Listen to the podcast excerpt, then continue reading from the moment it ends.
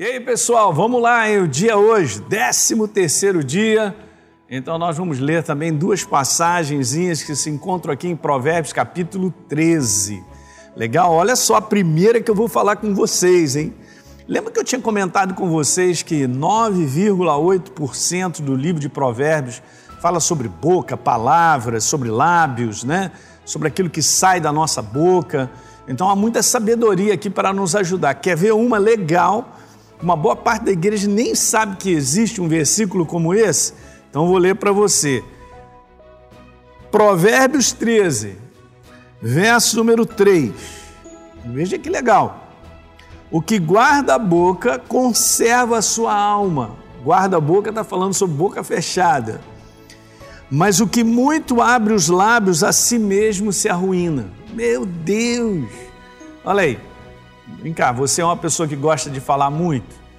Não tem nada de errado, gente. Cada um tem uma personalidade, sabe? O Deus não está cerceando a nossa personalidade. Eu só acredito na força desse versículo que nós devemos ser seletivos naquilo que a gente abre os nossos lábios. Porque no muito falar não falta transgressão. Essa é uma outra passagem, está no livro de, de, de Provérbios. Então, quando a gente fala demais, às vezes a gente está muito pilhado por situações que vão acontecendo, a gente abre a boca para falar coisas que pode machucar pessoas, não é verdade? Pode causar malefício para o seu próprio coração, porque depois você vai falar assim, eu não devia ter falado aquilo, tá certo? Então é isso aí, ó, você vê como é que Deus está falando ali, toma cuidado com aquilo que sai dos teus lábios. Então, nem tudo que vem na tua cabeça, põe para fora, porque essa é a boa sabedoria, né?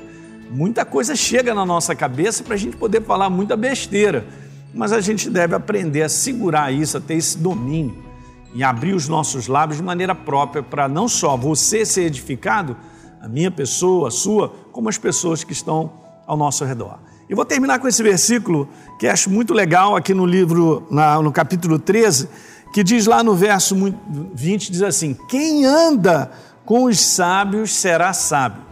Não tem como. Você quer ser uma pessoa sábia? Então eu vou te falar, você vai ter que selecionar as pessoas com quem você anda. Você tem que andar com pessoas que você vê na vida delas que são pessoas abençoadas, pessoas equilibradas, pessoas onde tem resultados, são frutíferas. Ande com essas pessoas e você se tornará uma igual a elas. Legal? Não é um bom conselho? Não ande com qualquer pessoa, porque muitas vezes tem pessoas que não vão edificar a nossa vida se nós caminharmos com ela. Esse é o meu conselho, é o conselho da palavra e nesse dia para a tua vida. Tá bom? A gente se vê amanhã.